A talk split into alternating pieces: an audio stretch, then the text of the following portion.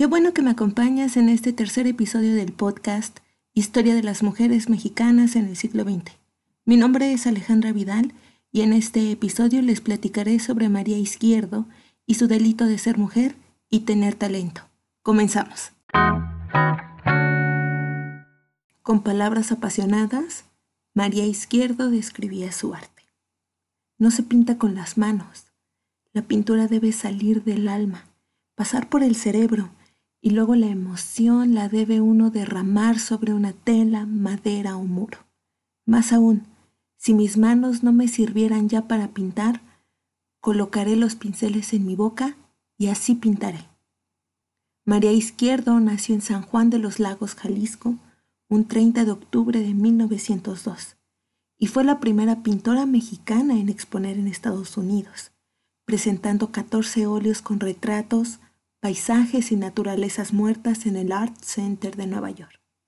Posteriormente, sus cuadros Mujer Sentada y Naturaleza Muerta se incorporaron a la exposición Mexican Arts en el Museo Metropolitano del 13 de octubre al 9 de noviembre de 1930 y que llevó poco a poco a que su trabajo fuera conocido y reconocido en otras ciudades como París, Tokio, Bombay, Chile, Perú, Brasil, Guatemala y Panamá. Sufrió desde muy pequeña la violencia de género al ser obligada a casarse teniendo 14 años, pero con dos pequeños hijos se divorció y se mudó a la Ciudad de México, en una época en que era muy osado para una mujer divorciada vivir sola y ser pintora. Ingresó a la Escuela Nacional de Bellas Artes, donde sus habilidades, entonces inéditas, para una sociedad abiertamente machista, fueron mal recibidas, especialmente cuando Diego Rivera, el entonces director, designó su obra como la de mayor talento y proyección. El maltrato de sus compañeros la obligó a dejar la escuela. Su obra es de carácter vanguardista, con el uso de colores intensos con fuertes elementos de la mexicanidad. Su contacto y convivencia con Rufino Tamayo permitió una retroalimentación de estilos entre ambos artistas, y a partir de su exposición en el extranjero, su trabajo empezó a cobrar una dimensión de género y una lucha de reivindicación y representación de la mujer en el arte, en un momento en el que las instituciones gubernamentales invertían en trabajos artísticos que ayudaban a la construcción de la identidad nacional y una identidad del hombre mestizo revolucionario. Durante los años 30, María Izquierdo colaboró en un grupo antifascista coordinando carteles revolucionarios femeninos para Bellas Artes. Además formó parte de la Liga de Escritoras y Artistas Revolucionarias y apoyó la causa de la expropiación petrolera subastando algunas de sus piezas, que también se enfocaban en retratos y varias obras sobre la religión popular de México.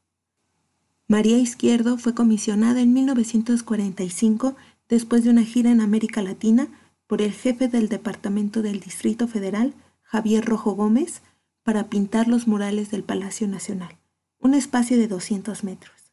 Sin embargo, la comisión fue estorbada y denegada por la triada de moralistas Rivera, Orozco y Siqueiros, con argumentos inverosímiles, como una supuesta incapacidad técnica del artista.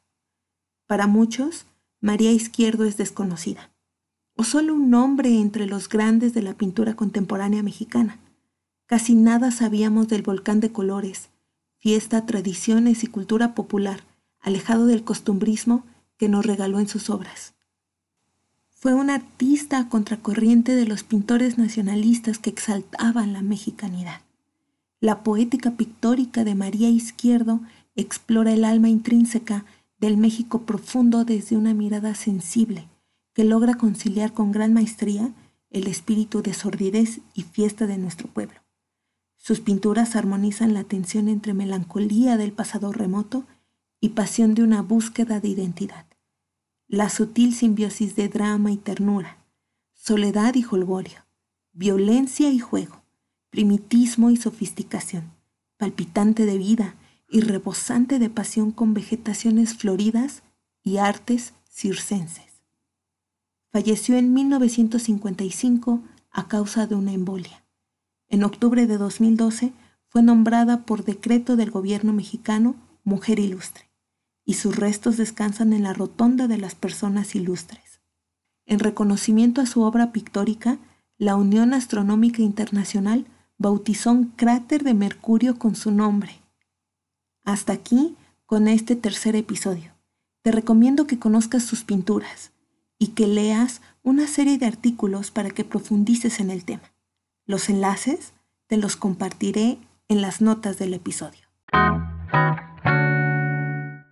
Gracias por haberme acompañado en este tercer episodio del podcast Historia de las Mujeres Mexicanas en el siglo XX. Recuerda que encontrarás todos los enlaces en las notas del podcast hacia sitios de interés y recursos adicionales. No olvides compartirlo y suscribirte. Además, no te pierdas el episodio 4 donde platicaré de la primera doctora mexicana en astronomía, Silvia Torres Castilleja.